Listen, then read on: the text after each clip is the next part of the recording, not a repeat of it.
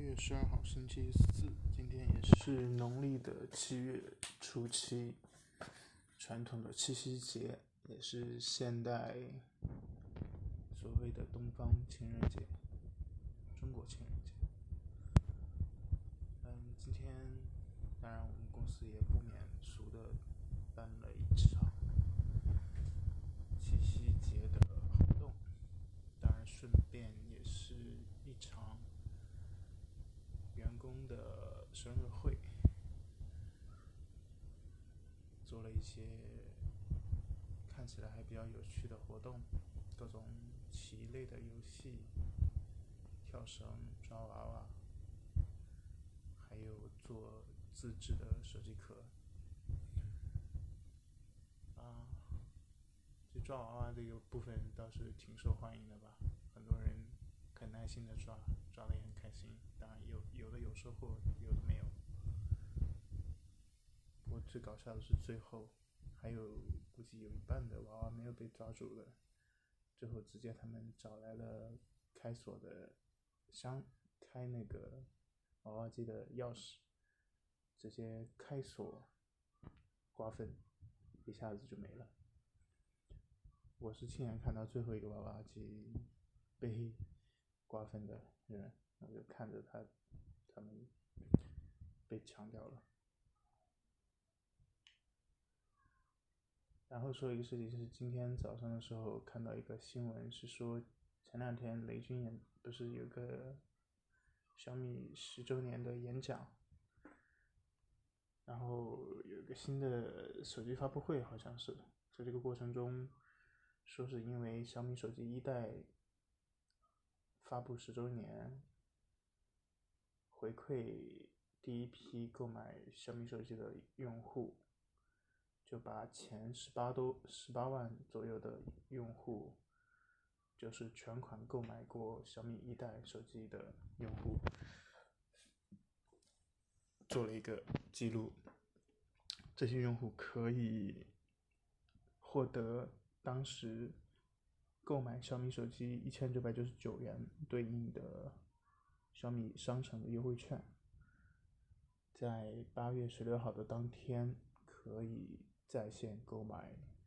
小米商城上的所有产品，没有任何限制条件，全部可以折现去购买。据说这一次的优惠力度达到了三点七亿人民币。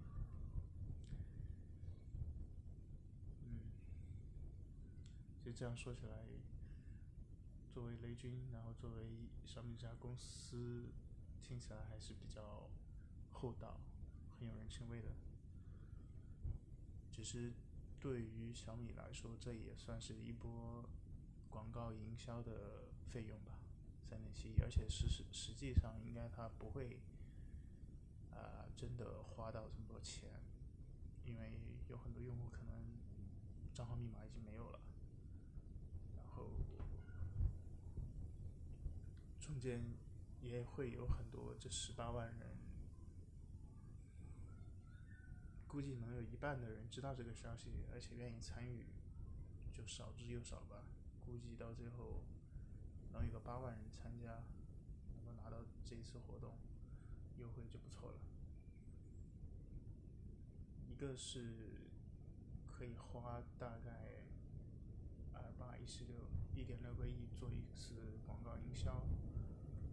而且还有一可以带动一大批新的用户以及老用户，即便是花这个